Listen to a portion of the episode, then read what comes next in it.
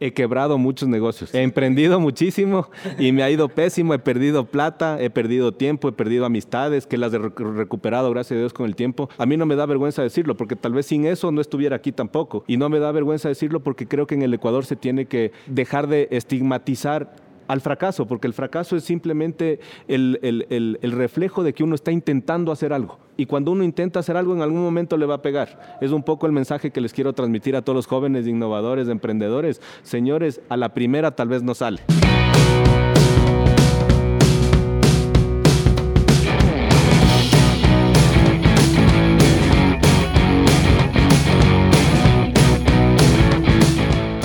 Hola, ¿cómo estás? Te doy la bienvenida al podcast Mentalización para Emprendedores, donde juntos nos preparamos para despertar la conciencia. Yo soy Eric Seguel, soy parte de un grupo secreto de innovadores del que tal vez nunca has escuchado hablar. No buscamos empleo, lo creamos. De hecho, planeamos nuestro destino y lo ejecutamos. Mira, existen cosas que sabemos que cambian la vida de las personas. Emprendemos diferente. Descubrimos nuestro talento y luego lo convertimos en negocio. Así fluimos. Trabajamos inteligente luchamos en contra de nuestro propio ego y contra el tiempo. Utilizamos un sistema probado para generar ganancias reales y luego lo automatizamos en el Internet. Somos personas con visión de cambiar el futuro cumpliendo nuestros sueños. Sí, somos emprendedores como tú y estamos hackeando el sistema.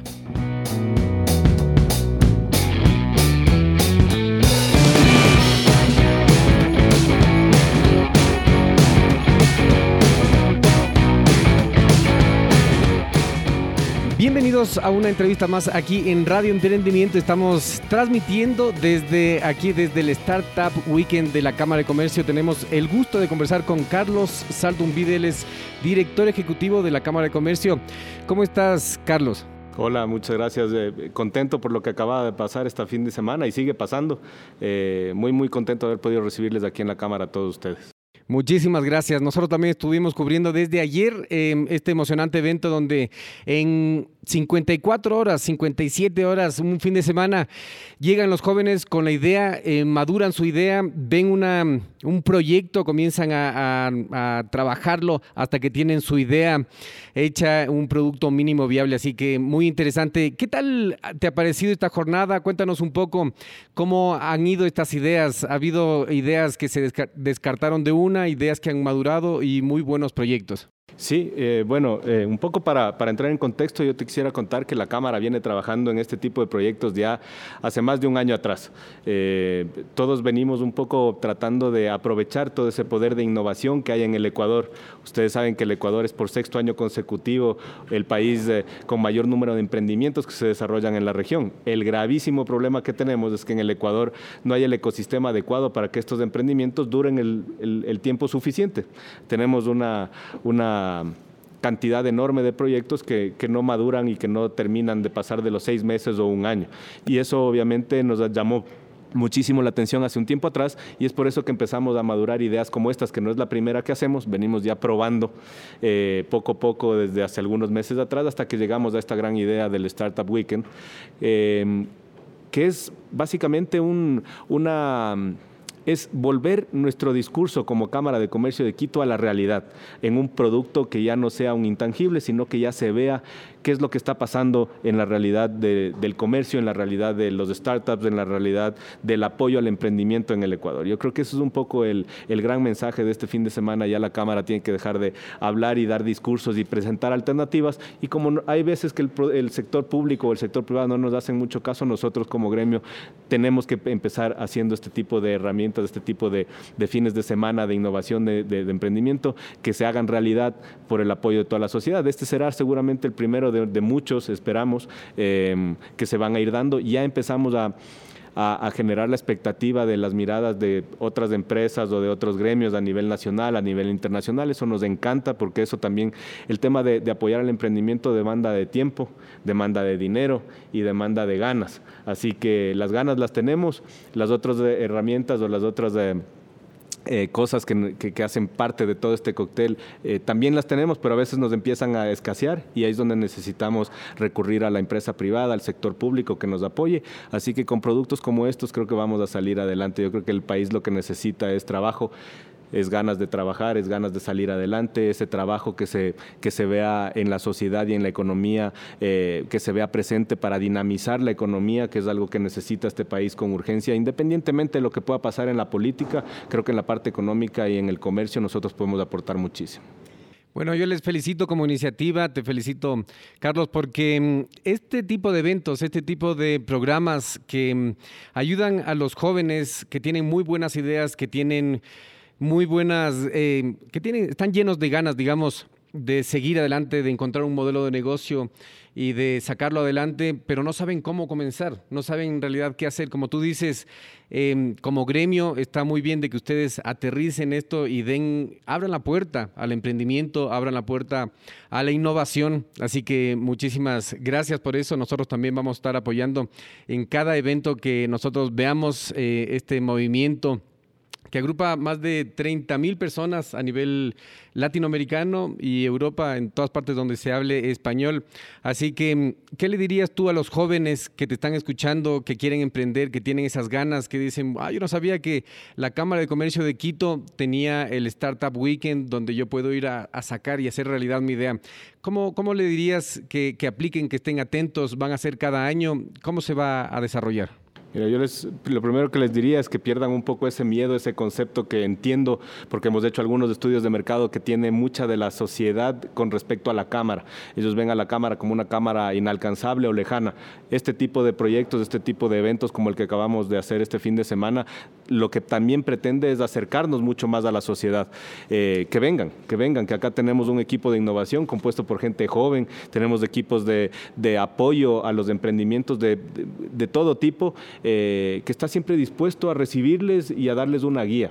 En el caso de, este, este evento del Startup Weekend, eh, arrancamos con cerca de 100 personas del día viernes en el lanzamiento de todo el concepto, de toda la idea. Se trabajó muchísimo en estas ideas, salieron 27 proyectos en un inicio y terminaron en 11 proyectos que, como tú mencionabas hace un, hace un momento, eh, terminan haciendo una presentación de su producto mínimo viable. Y ya alguno de esos, y un poco como te comentaba hace un momento fuera micrófono, eh, soy muy echado hacia la parte agroindustrial, hacia la parte agrícola. Uno de esos proyectos en, particular topaba la parte agrícola y me gustó muchísimo, así que personalmente yo quisiera empoderarme y, mentorearles, si es que vale un poco el, término. Y claro, eh, en la cámara vas a encontrar todo eso, vas a encontrar ese acompañamiento fundamental para, para un emprendedor, eh, fundamental en muchísimos aspectos puedes, verlo en el aspecto jurídico, en el aspecto contable, en el aspecto financiero, en el aspecto de si realmente tu idea va a ir por el camino que tú le pensabas o con un par de modificaciones, conservando lo de forma de la idea, puedes convertirla en una idea exitosa o que tenga muchas más posibilidades de sobrevivir a lo largo del tiempo. Entonces, todo eso vas a poder encontrar aquí en la Cámara de Comercio de Quito. Y si nosotros por alguna circunstancia no te podemos apoyar por alguna, en, alguna de las necesidades que tú tienes, con los contactos que tenemos en la Cámara, con los miembros de nuestro directorio de la Cámara, como son parte algunos del jurado en este momento, eh, estamos siempre dispuestos a apoyar y ayudar. El emprendimiento por naturaleza a veces uno cree que es una idea que, se le viene en un sueño eh, y a veces muchos de esos han, han funcionado. Sin embargo, nosotros aquí también tratamos de aterrizar esas ideas y de convertir al emprendimiento en el Ecuador que no sea un emprendimiento emprendimiento por necesidad solamente, sino que sea un emprendimiento de oportunidad, pensar en qué es lo que está necesitando un determinado sector de la sociedad, un, determinado sector del, del sector productivo, y sobre eso encontrarle una facilidad o una solución a una problemática que puedan tener y que eso sea comercializable en el futuro. Entonces, todas esas ideas nosotros las hemos ido, nos hemos ido nutriendo también como cámara, hemos ido aprendiendo y hemos buscado el equipo adecuado para que pueda darles una solución a todos estos problemas. Excelente, entonces, a ver a la Cámara de Comercio no tan lejana al emprendimiento, tampoco tan abstracto, tan, tan idealizado, sino que más bien traerlo a la práctica, acérquense a la Cámara de Comercio y vean todos los socios y toda la, parte que pueden sacar de recursos recursos para poder madurar la idea y así aportar, no solo por necesidad, como, como dijo Carlos, sino que más bien em, y la innovación. La innovación es lo que va a sacar este país adelante, así que todos bienvenidos. Em, Carlos, por favor, dinos muy rápidamente así, ¿cuáles son tus antecedentes? Tú ya dijiste que tenías em, un antecedente de, agroindustrial. ¿Cómo, ¿Cómo, es que llegaste a ser ¿Cómo es que llegaste a ser director ejecutivo de la Cámara de Comercio? Bueno, yo creo que suerte. creo que suerte son cosas que pasan en la vida. Eh, siempre, bueno, si quieres te resumo así rápidamente qué, empecé haciendo de mi vida. Empecé vendiendo medias nylon en una maletita chiquita cuando tenía ocho años. siempre tuve un poco esa, idea de, ayudar, de aportar en la casa. Eh, lo siguiente que me acuerdo era que estaba lavando vasos en un bar, en una discoteca, y después de eso ascendí a bartender. Después de eso me gradué de la universidad. Eh, y luego, y luego pasé a, una, a, un, a un restaurante donde limpiaba los baños, donde lavaba vasos, donde lavaba ollas, donde cocinaba, donde aprendí a sacarle la tripita al camarón. Eh, y luego me fui eh, con un proyecto personal, eh, lo presenté a una empresa y me fui a vivir a Guayaquil sin tener ni dónde caerme muerto, me fui a vivir a Guayaquil, me arriesgué, me fui, tomé el reto. luego de dos años de vivir en Guayaquil, regresé a Quito a manejar una de las cuentas grandes que tenía la empresa a la que pertenecía, que es una ensambladora de vehículos. Luego me hice cargo de todo todas las ensambladoras de vehículos y aprendí a pintar carros. Eh, pintando carros, luego este déjame ver si me, voy acordando qué, más qué más pasó en esa época.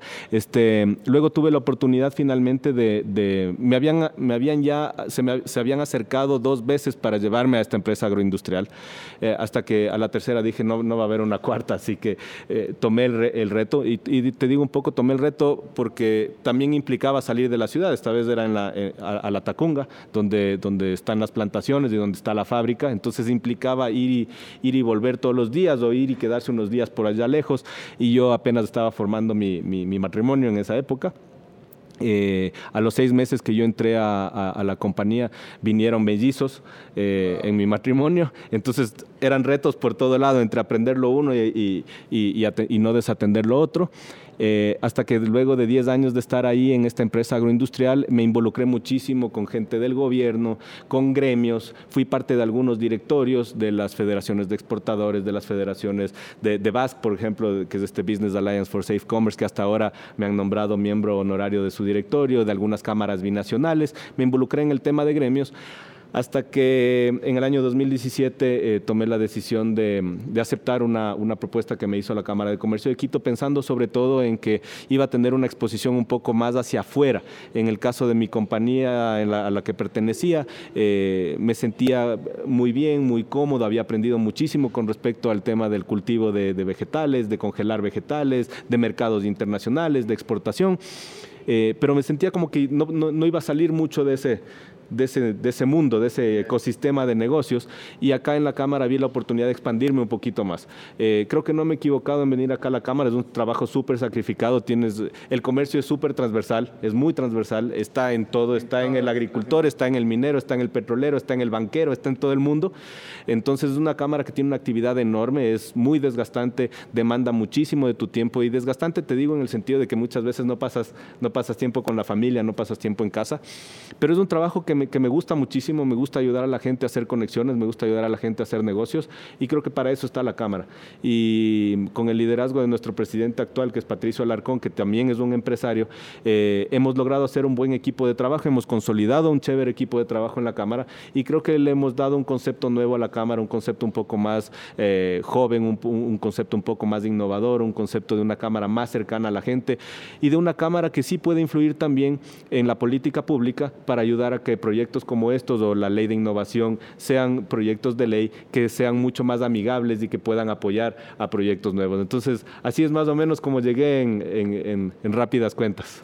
Increíble, entonces has pasado de todo, tienes mucha experiencia haciendo de todo y, realmente has vivido el comercio, ahora vienes a dar, como tú dices, este, este aire de jovialidad y de como, como estamos viendo aquí en el ambiente que se ha visto en el startup. Y una cosa importante antes de que me olvide, he quebrado muchos negocios. he emprendido muchísimo y me ha ido pésimo, he perdido plata, he perdido tiempo, he perdido amistades que las he recuperado gracias a Dios con el tiempo. un poco a mí no me da vergüenza decirlo porque tal vez sin eso no estuviera aquí tampoco y no me da vergüenza decirlo porque creo que en el Ecuador se tiene que eh, dejar de estigmatizar al fracaso, porque el fracaso es simplemente el, reflejo de que uno está intentando hacer algo. Y cuando uno intenta hacer algo, en algún momento le va a pegar. Es un poco el mensaje que les quiero transmitir a todos los jóvenes innovadores, emprendedores. Señores, a la primera tal vez no sale en Silicon Valley y sus alrededores hay muchos fracasados, pero siguen intentándolo y ahí no está estigmatizado el fracaso como ahora que nos hacen así cuando nos ven en la calle, ¿no es cierto? Nos dicen losers o nos dicen, oye, con este man cuidado que ha quebrado varias empresas.